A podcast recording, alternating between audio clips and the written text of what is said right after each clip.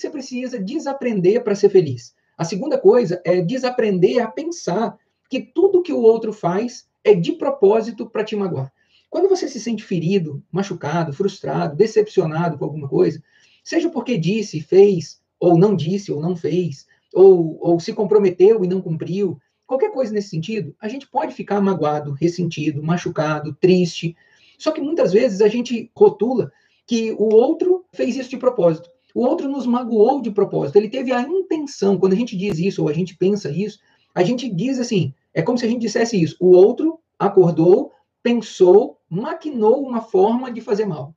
E nem sempre isso é verdade. Na verdade, nos relacionamentos, é, eu posso dizer que na maioria das vezes isso é mentira. Eu não conheço alguém que acorda de manhã e diz assim: hoje eu vou fazer mal para o marido, hoje eu vou fazer mal para a esposa. Não conheço ninguém que acorda com essa intenção de dizer: hoje ele ou ela vai ver só, eu vou fazer só para desagradar. Eu vou falar só para desagradar. Eu não vou só para desagradar. Eu não conheço alguém que faça isso. Talvez você conheça, talvez você seja essa pessoa. Mas às vezes, quando a gente se sente magoado, ressentido, a gente pensa que o outro está fazendo isso de propósito.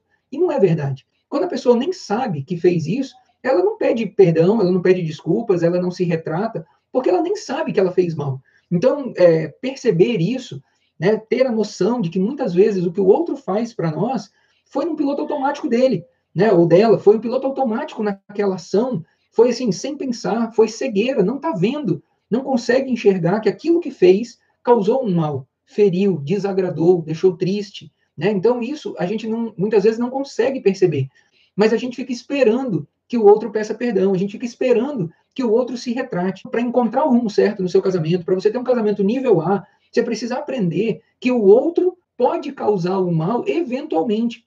Pode fazer com que você se sinta magoado, triste, ressentido, machucado, mas não foi intencional, foi ocasional. Né? E ele talvez não tenha, ou ela não tenha percebido o mal que tenha feito para você.